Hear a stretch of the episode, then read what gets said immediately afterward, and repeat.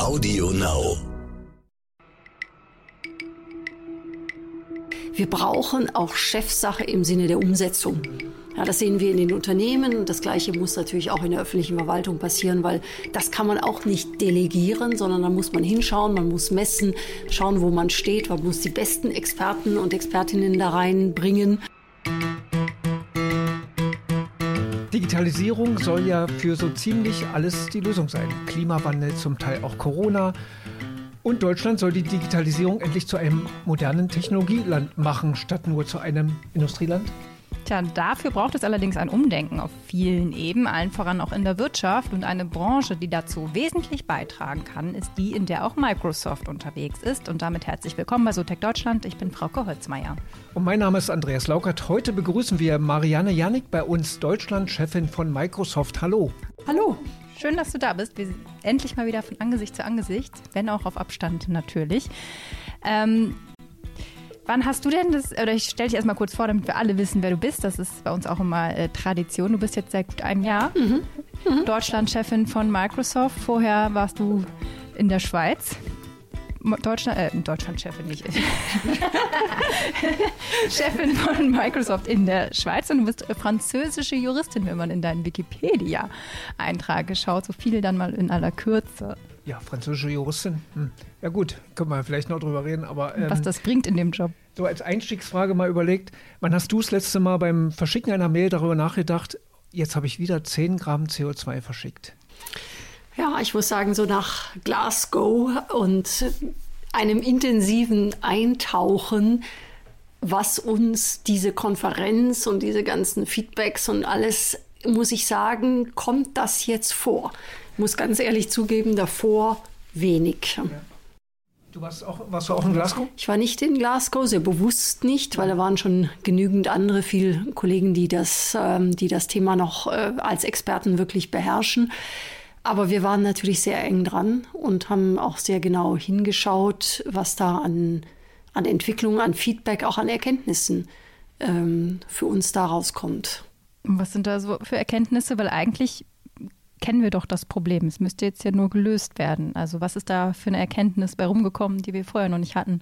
Ich glaube, die Erkenntnis, die man aus solchen physischen Begegnungen hat, gerade zu einem bestimmten Thema, ist immer so ein bisschen das Temperaturmessen. Ich glaube, die Erkenntnis, die wir als Unternehmen hatten, ist, dass die Botschaft wirklich bei allen angekommen ist, dass jetzt etwas gemacht werden muss.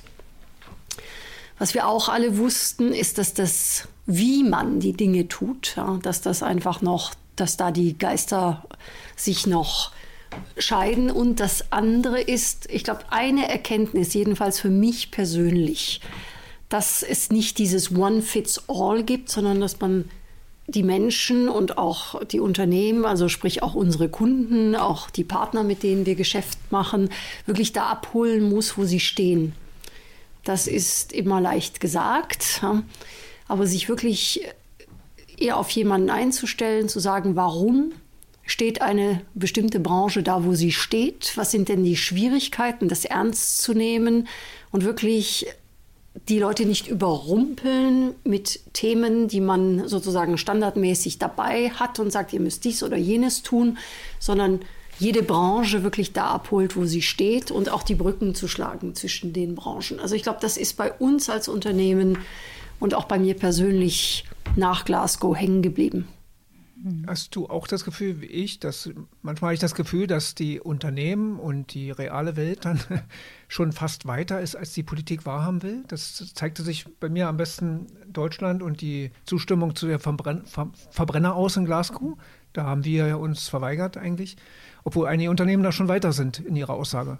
Das wird es geben. Also ich denke, wir haben noch eine Landschaft, die, die noch sehr heterogen oder die heterogene ist. Manche Unternehmen sind weiter, andere nicht. Das wird auch immer so bleiben. Es braucht aber auch die Vorreiter. Aber wir merken natürlich, dass wir alle mitnehmen müssen, weil es bringt uns ja nichts, wenn zwei, drei Unternehmen da ganz vorne mit dabei sind, Vorbilder sind. Mhm ähm, sondern wir müssen alle mitnehmen. Und es gibt eine kleine Chance, einen kleinen Hoffnungsschimmer in Deutschland. Ich merke, dass das Thema Nachhaltigkeit in den Unternehmen sehr stark verankert ist in der Finanzfunktion. Das heißt, die CFOs, die sich ja insgesamt mit dem Thema Financial Engineering haben dieses Thema auch zu sich gepackt. Und da kann man trefflich drüber streiten, ob das richtig oder falsch ist. Es ist eine Riesenchance, ja, weil dort wird gesehen, welchen Impact es hat fürs Unternehmen, wenn man mit unterschiedlichen Shareholder dann spricht und das wichtige Themen sind. Wir haben ja gesehen, was da in Richtung BlackRock so passiert oder auch nicht. Also ich denke, das ist eine gute Chance, dass man im Unternehmen das Thema in Deutschland irgendwo verorten kann und dort starten kann. Hm. Impact im Sinne auch von am Ende ist, steht man auch besser da finanziell. Ja, absolut. also man ist attraktiver sozusagen für Investoren, wenn man das Thema im Griff hat, wenn man das Thema gut spielt. Und damit äh, entsteht natürlich da ein gewisser sanfter Druck. Und das ist auch das, was wir brauchen. Also ich finde es positiv. Das ist nicht in allen Ländern so. Ja, das, ist, das muss man auch sehen. Und äh, für Deutschland ist das eine, eine gute Sache, weil man weiß, wo man anpacken kann. IT ist ja immer ein großes Stichwort. Soll ja helfen, alles für alles eine Lösung sein, auch für den Umweltschutz. Aber bisher ist ja noch so, dass die IT selber auch das Problem ist. CO2 haben wir ja gerade angesprochen. Also wie weit sind, was brauchen wir doch für Schritte, damit wir dahin kommen, dass die IT oder Digitalisierung uns wirklich da auch helfen kann? Ja, also es gibt, es gibt unterschiedliche Geschwindigkeiten, sage ich mal. Und zu warten, bis IT dann soweit mhm. ist, dass IT sozusagen äh, CO2-neutral ist, um dann überhaupt genutzt zu werden. Ich denke, das ist nicht der Weg, sondern wir müssen an unterschiedlichen Schrauben drehen. Das eine ist natürlich schon jetzt zu schauen, wo gibt es Möglichkeiten äh, durch Einsatz von IT und Kommunikationstechnologie konkret wirklich und messbar. Weil das eine ist ja, wir machen Dinge, das andere ist ja, wir müssen sie auch messen. Mhm. Und wir merken natürlich auch dieser Drang jetzt zu messen, damit jeder weiß, habe ich denn was getan oder nicht. Das heißt, wir sind dann Dort kann IT unterstützen durch, durch Dashboards, durch Möglichkeiten, das zu visualisieren. Und ähm, da geht auch unser Ansatz, diese Cloud for Sustainability anzubieten, damit Unternehmen da einfach viel einfacher Daten zu den Maßnahmen, die sie, die sie treffen, äh, visualisieren können, teilen können. Das ist, glaube ich, ganz wichtig. Ähm, wir selbst als Industrie sind sehr stark gefordert, ja, weil natürlich diese Rechenzentrumskapazität, dieser Hunger nach, nach Compute Power und wir sehen ja schon die nächste Stufe. Wir sprechen ja schon von ubiquitärem Computing. Das heißt, dass überall in irgendeiner Weise um einen herum Sensoren sein werden. Das führt ja auch dazu zu diesem äh, Chipmangel, den wir heute auch diskutiert haben im Panel. Ähm, das heißt, der Hunger nach Compute Power, der wird weitergehen. Das heißt, wir als Unternehmen ähm, haben etliche Projekte jetzt aufgesetzt. Ja, alleine in Zusammenspiel mit, mit Universitäten, mit Partnern, um vor allem dort, wir haben ja uns ja einiges vorgenommen, wir wollen ja bis äh, 2030 ähm, wirklich CO2-negativ sein, bis 2050 alles wieder rausgeholt haben, was wir seit 1975 da sozusagen in die, in die Atmosphäre gebracht haben. Und wir wollen das auch messen. Das heißt, wir fangen bei uns an. Trotzdem sollten Dinge vorangehen. Und es gibt auch man nennt das immer so schön Quick Wins. Es gibt auch Themen wie zum Beispiel Reduzierung des Wasserverbrauchs, wo es heute schon wirklich, ich würde mal sagen, für jedermann Technologie gibt, die man nutzen kann. Da ist ein Unternehmen, ein Partner von uns, der das sehr gut macht, ist Ecolab. Die machen das wirklich ganz hervorragend und können heute schon den Wasserverbrauch dramatisch reduzieren. Und also alles nehmen, was da ist.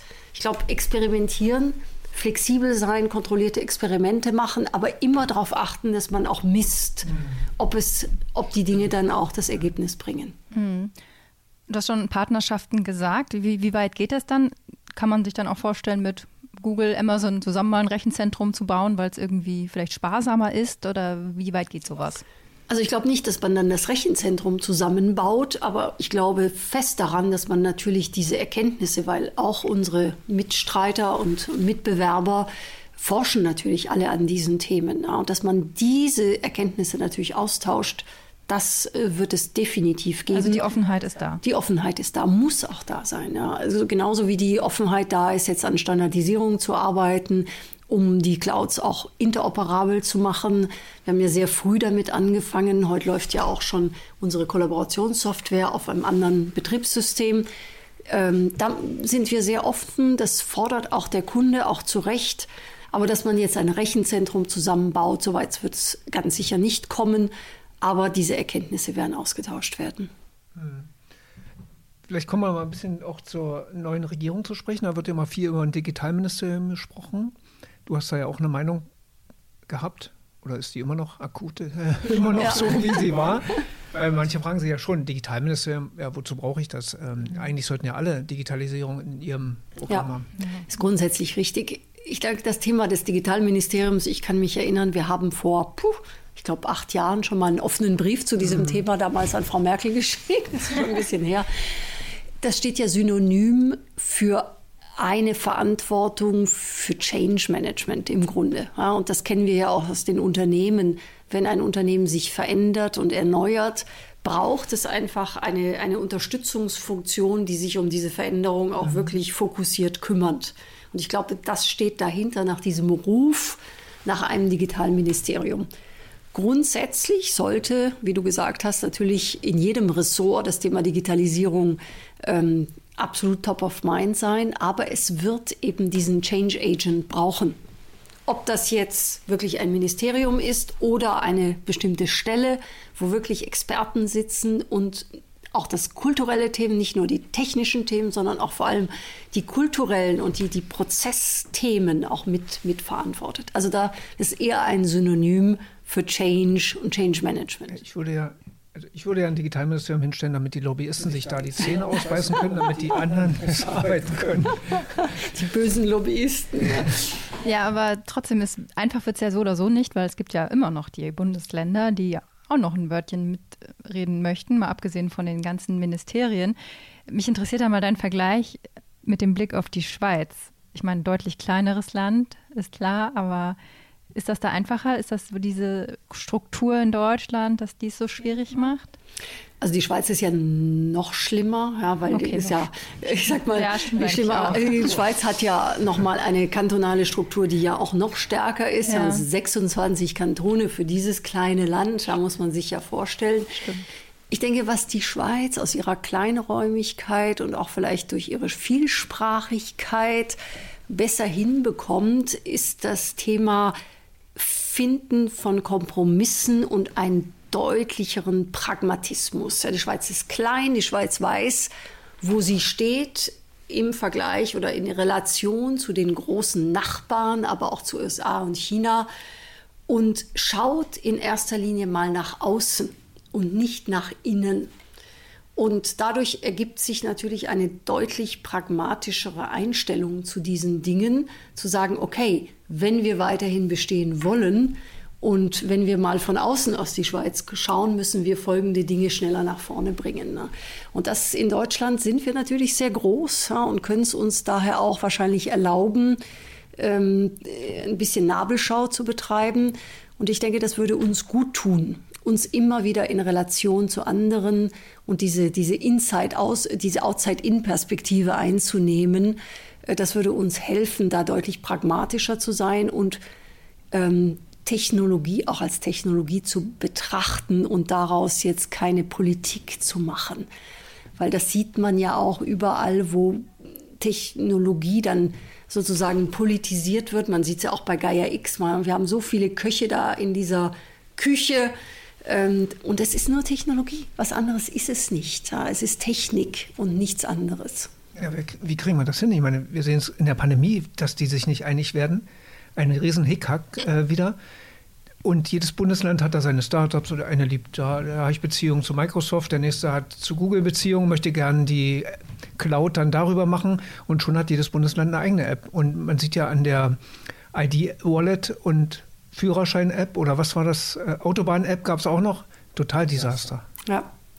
Ich glaube, wir müssen alle, und das gilt auch für uns als Microsoft, Klartext reden. Man muss diese Dinge immer wieder wiederholen, ähm, auch, ich will nicht sagen, ein bisschen ins Lächerliche ziehen, aber man muss die Dinge immer wieder in den Realitätskontext setzen mhm.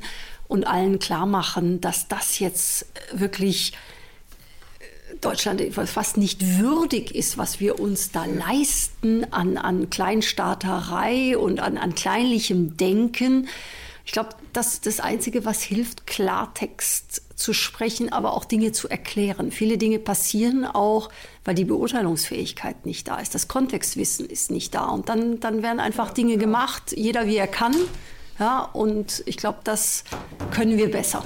Das mhm. können wir besser. Mhm. Also äh, nochmal, wenn ich kurz noch ja, ja.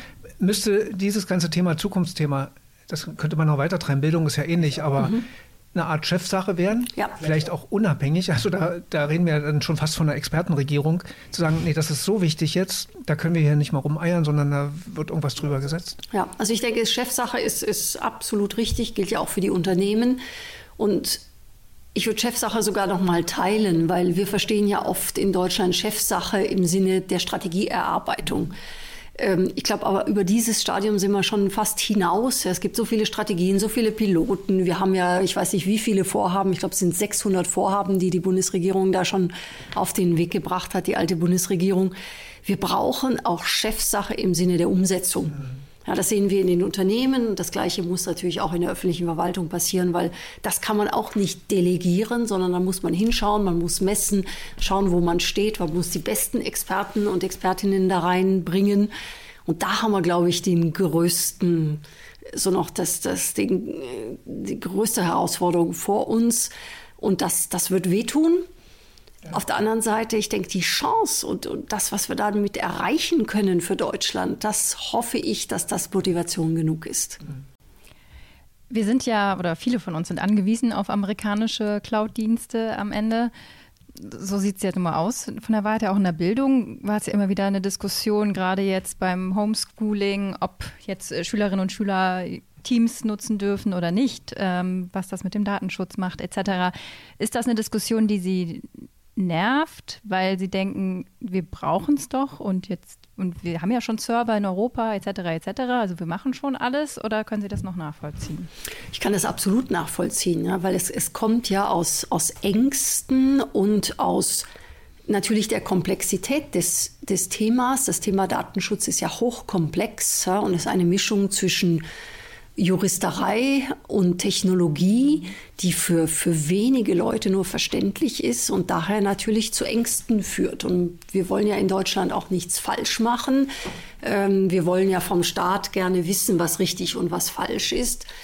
Und insofern kann ich das sehr, sehr gut nachvollziehen, was sich da an Ängsten aufstaut. Und ich kann auch sehr gut nachvollziehen, wir selbst als Unternehmen sehen das auch als logische Konsequenz, dass Regulierung kommen muss. Wir sehen aber auch, dass um gute Regulierung zu machen und einfach nochmal mehr Verständnis für diese Themen ähm, überall, also viel, viel breiter auch reinzubringen, wir einen ganz anderen Zugang brauchen zu Qualifizierung, zu Weiterbildung, gerade in diesem Thema. Und da wird es schwierig, weil wir wollen gerne nichts falsch machen, aber wir wollen auch gerne uns nicht mit den Themen beschäftigen wollen. Das sehen wir in den Schulen, das sehen wir in den Unternehmen. Das Thema Datenschutz wird gerne weggeschoben. Und auch das ist Chefsache, weil das natürlich dazugehört, diese Dinge zu durchdringen, zu verstehen und dann fürs eigene Unternehmen sozusagen anzuwenden. Also ich glaube, es gibt ähm, an der Stelle nochmal wirklich die Notwendigkeit, und da sehen wir uns natürlich auch da wieder in der Pflicht zu erklären, äh, Dinge deutlich zu machen, aber auch der Aufruf an alle, wir müssen uns stärker auch mit diesem Thema Datenschutz auseinandersetzen. Es hat ja unterschiedliche Facetten.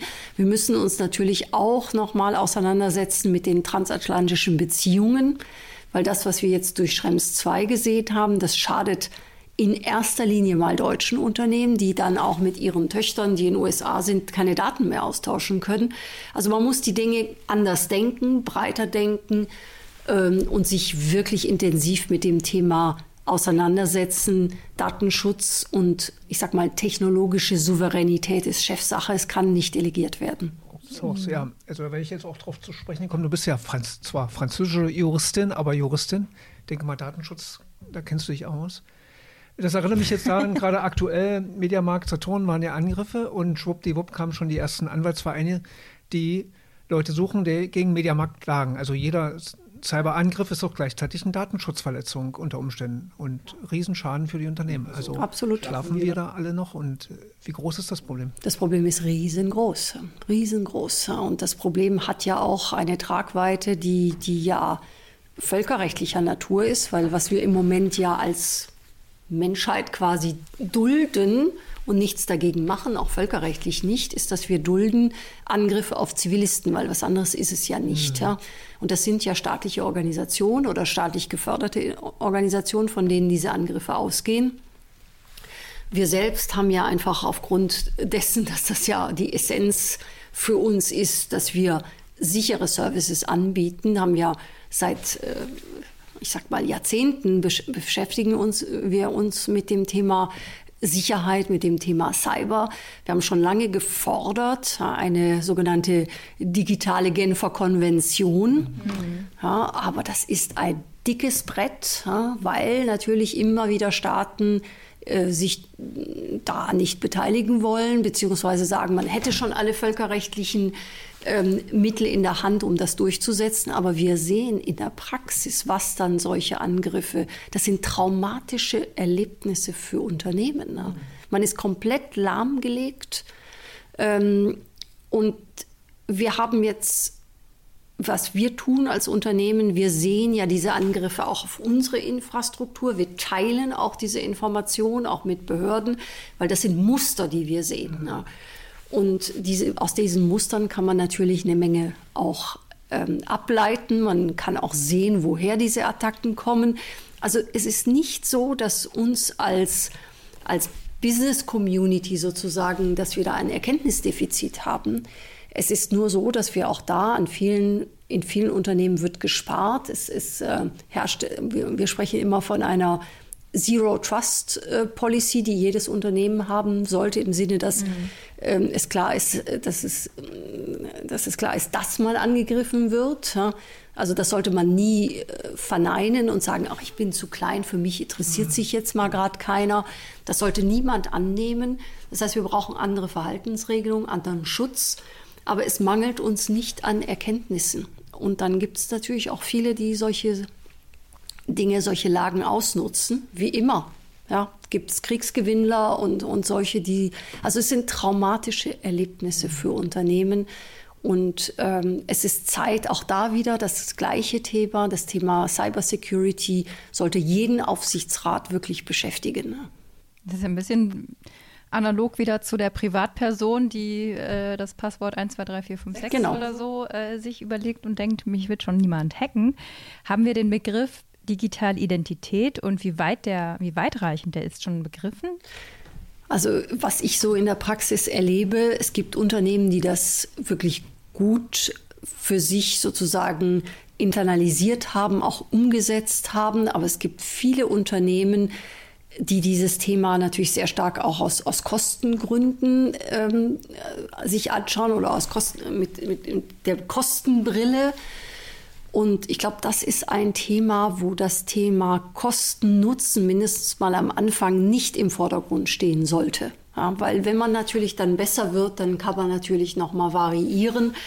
Aber wir als Unternehmen zum Beispiel, wir sehen, dass die Kosten für Sicherheit das steigt jedes Jahr. Wir sind schon bei über einer Milliarde und das, das wird weitergehen. Und wir sehen viele Unternehmen, die versuchen da zu sparen, die versuchen da Best-of zu machen. Da kauft man hier eine kleine Lösung, da eine kleine Lösung und führt das irgendwie zusammen.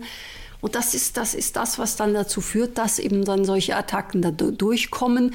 Ähm, es ist nicht nur die Technik, sondern es ist natürlich auch die Weiterbildung, Fortbildung der Mitarbeiter. Auch das kostet Geld. Das ist aber gut investiertes Geld. Auch da wird noch zu sehr gespart. Und weil einfach auch das Gesamtverständnis nicht da ist und vielleicht auch nicht von oben dieses, ähm, diese Investitionen einfach auch unterstützt werden. Mhm. Was würdest du raten im Unternehmen, das jetzt kommt? Ja, bei euch weiß ich gar nicht, äh, aber ich will jetzt 100.000 Euro in IT investieren. Wie viel sollte er davon abknapsen für IT-Sicherheit? 20 Prozent, 30? Was muss man rechnen, wenn man so rangeht, dann ist ja bei jedem Autokauf ist ja ähnlich. Ich weiß ja. nicht, ich kaufe ja nicht nur ein Auto, ich muss die Betriebskosten zurücklegen, ich muss neue Reifen kaufen. Warum nicht also auch bei IT ähnliche Sachen anschauen? Ich muss 20 Prozent in Sicherheit investieren. Ja, also wir würden sagen, weil wir natürlich genau das versuchen. Wir versuchen natürlich mit unseren Services diese Dinge mit abzudecken, mhm. sodass Unternehmen das nicht selbst machen müssen, weil es braucht dazu natürlich Fachkräfte. Diese Fachkräfte sind gerade kaum zu bekommen am Markt, schon gar nicht für mittelständische Unternehmen. Das heißt, wir versuchen da integrierte Lösungen anzubieten, sodass das Unternehmen dann bis, ich sag mal, auf das Ganze, was sich nach innen richtet, zu den Mitarbeitern, zu den Prozessen, ähm, mit, ich sag mal, mit sicherer Technologie nicht nochmal zusätzlich investieren muss.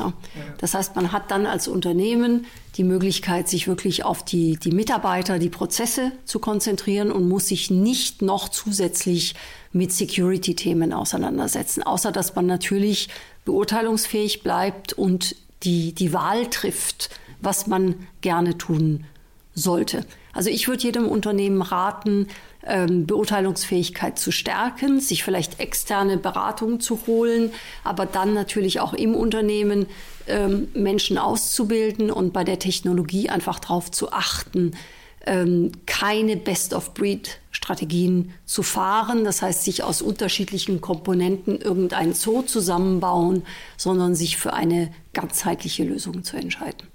Mhm. Microsoft hat sich ja über die letzten Jahre in gewisser Weise neu erfunden, kann man sagen. Ähm, was können deutsche Unternehmen von Unternehmen wie Microsoft vielleicht lernen, die dann ja aus Silicon Valley etc. Ne? Nochmal eine andere Denke. Was vermisst du hier, wenn du auf Deutschland schaust? Ich glaube, wir hatten, wir waren natürlich in einer glücklichen Lage damals vor, vor sieben Jahren, weil das Unternehmen selbst, die Mitarbeitenden waren wollten wieder stolz sein. Also es, es war sehr stark auch aus der Belegschaft, ich war ja damals schon da, der Wunsch, Dinge müssen anders werden. Das ist einfach schön, ja, wenn man auf so einen Nährboden trifft. Ja. Und auf diesen Nährboden ist dann noch gekommen, ähm, sehr viele Kunden und Partner. Wir haben ja sehr viele äh, Kunden, die, die sozusagen auch ein bisschen für uns mitdenken, haben uns sehr viel wertvolles Feedback bekommen, gegeben und ähm, unser neuer CEO damals, Satya Nadella, ist sicherlich drei, vier Monate rumgereist, hat mit sehr vielen Kunden gesprochen, sich das ganze Feedback geholt. Und das hat dann geholfen, die neue Mission, die neue Strategie, auch das Thema Kultur nochmal ganz anders anzugehen und die Bedeutung von Kultur, die Bedeutung von Führung. Also da ist, da ist wirklich Grundsatzarbeit geleistet worden, aber es war so, dass die Belegschaft wirklich hungrig war, wieder stolz zu sein, wie aus den sozusagen den Anfangszeiten zu Bill Gates. Diese Chance hat nicht jedes Unternehmen, ne? dass das aus, aus, aus, aus, von innen herauskommt. Ich denke, was ich jetzt in Deutschland sehe und erfahre, ist, dass wir, ich sage das mal frei raus, ich habe das Gefühl, wir leben ein bisschen von der Substanz. Auch die Unternehmen leben von der Substanz. Es wird sehr stark nach hinten geschaut, in den Rückspiegel geschaut. Es wird sich besonnen auf die DNA, aber es ist nicht klar, wohin es geht. Und natürlich, äh, die, die Zukunft ist unklar. Ähm, viele Unternehmen verstehen, dass das Thema Technologie eine größere Rolle spielt und spielen wird, egal in welcher Branche, aber fühlen sich damit nur bedingt wohl. Ja, das heißt, es ist auch eine gewisse Unsicherheit da.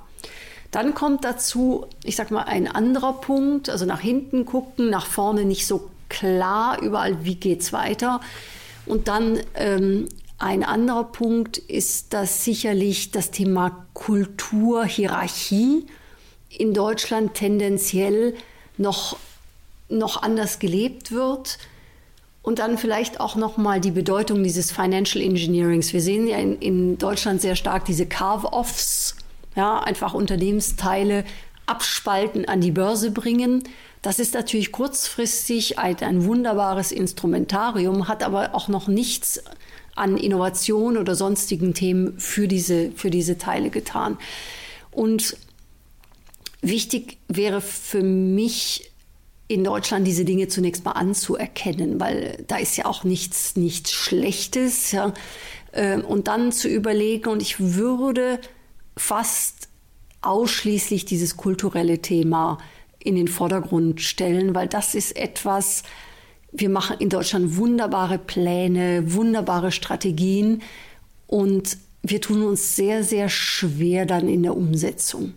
Und ich glaube, das ist so ein Thema, das zieht sich wie ein roter Faden, zieht sich das in der öffentlichen Verwaltung, aber auch in den Unternehmen ähm, zieht sich das durch. Und ich pauschaliere hier und äh, möchte auch niemandem dazu nahe treten, aber das sind die Beobachtungen, ab, ab, so ja. Muster, die ich sehe. Gerade das Kulturelle, was man im Silicon Valley ja wahrscheinlich schon vor sieben Jahren gemacht hat, dann ist man auf dem Campus, alles ist schick und man kann wahrscheinlich arbeiten, wo man will und irgendwie ist da noch ein Fitnessstudio. Das, das ist ja was, was jetzt so langsam vielleicht bei größeren Konzernen schon eher, aber trotzdem, Startup-Szene ist vielleicht auch nochmal was anderes. Wir hängen halt immer ein paar Jahre hinterher. Was ist denn gerade in den USA Trend, was, damit wir vielleicht mal eine, eine Dekade überspringen können, damit wir mal auf Augenhöhe kommen. Ja. Für mich sind die USA nicht unbedingt Vorbild, ja, weil in den USA gibt es natürlich unsere Branche, die voranmacht, aber andere Branchen sind noch ja, auch da äh, nicht wirklich äh, entwickelt. Ich denke, in den USA, ich, ich sehe ganz ehrlich, das Einzige, was ich natürlich in unserer Branche sehe, dass da sehr viel Innovation kommt, dass Innovation viel schneller kommt, ja, dass wir äh, jetzt, wir hatten gerade unsere große Konferenz, das sind 90 wirklich ganz innovative Services nochmal auf den Markt gebracht. Also es geht schneller. Ähm, was wir, glaube ich, als, als ähm, Branche gut schaffen, ist viel schneller Signale aufzunehmen von Kunden, von Märkten und die dann sozusagen in so, einem, so einer Art Digital Feedback Loop relativ schnell wieder an den Markt zurückzugeben. Also das funktioniert gut. Und das braucht eben sehr viel Aufmerksamkeit, sehr viel Antennen, ähm, auch von den Mitarbeitern, Dinge aufzunehmen, zurückzuspielen, wieder in den Markt zu bringen. Also ich glaube, das kann man gerade so ein bisschen lernen, wie man schneller Innovationen zu, zu den Kunden bringt. Aber ansonsten hat Deutschland die Chance, wirklich den eigenen Weg zu finden und ähm, gerade in den Kernindustrien einfach äh, die Dinge nochmal anders zu denken und auch diese Outside-In-Perspektive nochmal noch mal anzunehmen und vor allem bei dem Thema äh, Nachhaltigkeit, Dekarbonisierung, da das Thema Digitalisierung anders zu denken. Und wenn wir schon von Plattformökonomie ähm, sprechen, dieses Thema rund um Mobilität, da hat Deutschland wirklich eine Chance, ähm, in Plattformökonomie zu denken. Mhm. Ja, Vorbild USA. Das ist eigentlich immer interessante Diskussion. Das hatten wir auch häufiger und dann auch mit, äh, mit Experten aus dem Silicon Valley, die dann auch alles in, in Himmel loben. Also super, wie da Waymo und die fahren schon die autonomen Autos und dann aber letztens war ein interessanter Handelsblattartikel, der eben das ein bisschen umgekehrt hat. Mhm dass die Technologiekonzerne jetzt sind zwar weiter, was die Kilometer betrifft, aber am Ende doch merken, die äh, Sachen wachsen nicht in den Himmel. So ein autonomes Auto fährt immer nicht einfach so in der Großstadt fehlerfrei und so weiter, was es dann müsste. Und dass die deutschen Autoindustrie vielleicht mit ihrem doch zögerlichen Haltung dann doch vielleicht den besseren Weg beschreiten. Erstmal Stufe 3, dann Stufe 4 und wenn wir das alles gelernt haben, dann gehen wir nächste Stufe. Ist das nicht auch ein Punkt, der uns ja bisher immer gut geholfen hat? Der Mittelstand war immer vorsichtig eher, aber dann volles Rohr? Oder braucht es eine Mischung aus beiden? Ein bisschen mehr Mut, ein bisschen mehr. Ja, ich glaube, es gibt mehr Mut, es braucht mehr Mut und es braucht eben dieses, dieses Denken und Handeln in Partnerschaften und Ökosystemen. Weil wenn man das Thema Mobilität nimmt, ist das ja das vernetzte, äh, so ein System, das so vernetzt ist, gibt es ja eigentlich kaum. Das heißt, wir müssen nicht nur Technologie vernetzen, sondern auch vernetzt denken und, und diese Services, die aufgebaut werden können auf einer solchen Mobilitätsplattform. Ja, da kann Deutschland quasi als Plattformland. Ich glaube, die Chinesen haben das ja mal für sich sozusagen ähm, vielleicht eher implizit als explizit, dass sie eine ganze Volkswirtschaft quasi als äh, im Sinne einer Plattform sehen. Deutschland hat im Mobilitätsbereich und beim in, bei den Internet of Things Riesenchancen, weil da wird die Vernetzung notwendig sein. Und ähm, ich glaube auch da noch mal stärker im Sinne von digitalen Infrastrukturen zu denken. Ich glaube, so denken wir einfach noch nicht.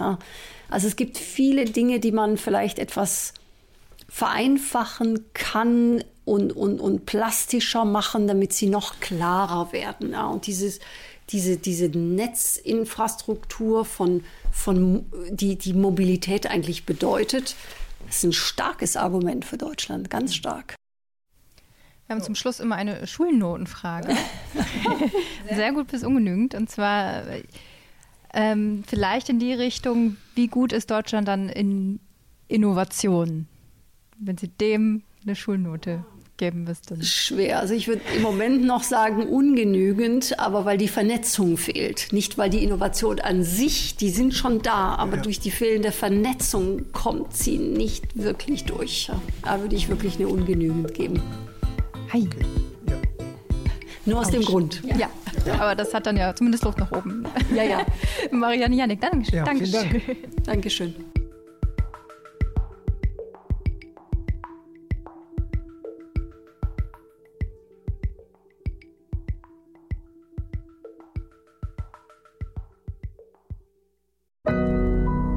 Audio Now.